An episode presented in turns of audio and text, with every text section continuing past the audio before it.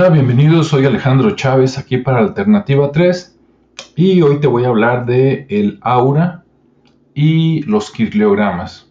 ¿sí? En el capítulo anterior te platiqué un poquito de Telma Moss, ella está un poco relacionada con este tema, de hecho de eso te hablaré en la siguiente cápsula, que por cierto estoy pensando publicar martes, jueves y sábado para que no sean tantos mensajes y puedan leerlos con calma. Espero esto les, les guste.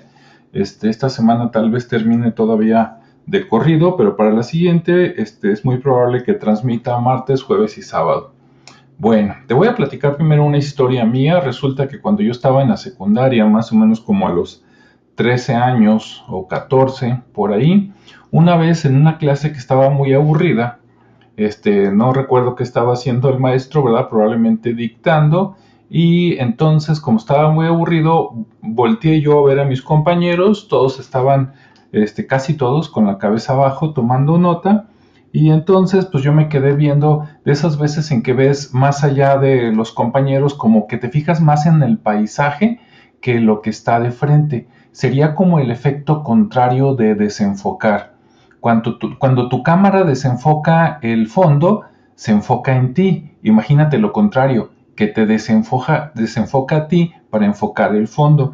Entonces así me quedé contemplando durante muchos minutos y para mi sorpresa, después de, de, esos minutos, empecé a ver a mis compañeros más como siluetas que por el detalle, porque no me estaba fijando en el detalle, me estaba fijando en el entorno las siluetas de repente empezaron a tener como un, ¿cómo te diré? Bueno, es el, aura, ¿no? Como unos de 2 a 4 centímetros de algo transparente que rodeaba la silueta. A mí me llamó mucho la atención eso y lo repetí durante varias veces. Después, investigando entre la secundaria y la prepa, es decir, entre mis 14 y los 18 años, me enteré que eso que estaba viendo era el aura de las personas y que el aura era, digamos, lo que sale de tu cuerpo, una como representación eléctrica, si quieres saberlo así, y que inclusive el, lo ancho del aura y el color, porque si te quedas un rato empiezas a ver un poquito como tonos, la mayoría que yo recuerdo son verde y azules, este, ahora ya de adulto, ¿verdad? Tiene uno tantas preocupaciones en la cabeza y tantas actividades que eso la verdad ya no lo hago y yo creo que si me, lo propongo creo que me costaría más trabajo, ¿no? A lo mejor en lugar de uno o dos minutos, a lo mejor que pase que me toma unos 10 minutos si es que logro hacerlo. Pero bueno, en aquellos tiempos, por ahí te comento entre la prepa, por ahí entre los 15 y los 21 años, me enteré que eso se podía fotografiar y que de hecho las fotografías se llamaban este, kirliogramas.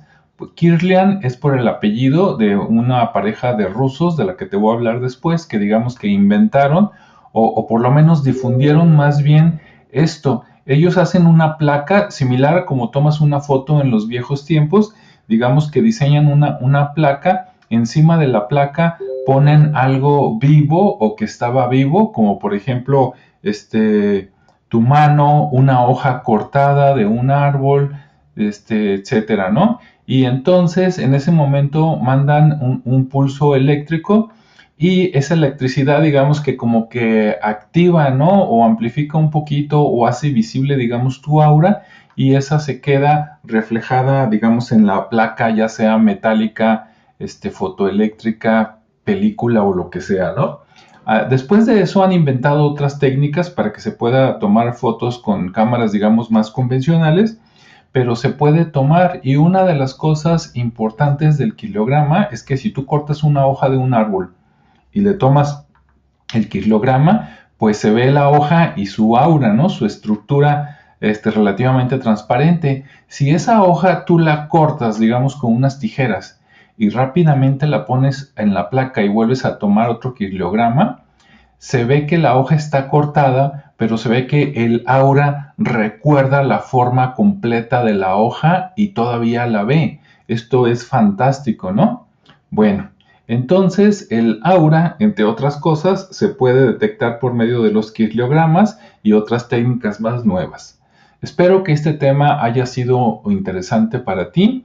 Me encantaría llegar por ahí a más personas. Si me puedes ayudar a divulgarlo, si te parece interesante de lo que hablo, adelante. Sí, un saludo a todos los amigos que nos escuchan fuera, en esta ocasión principalmente a Estados Unidos, Canadá, España y México. Al interior de México nos escuchan mucho en Tamaulipas.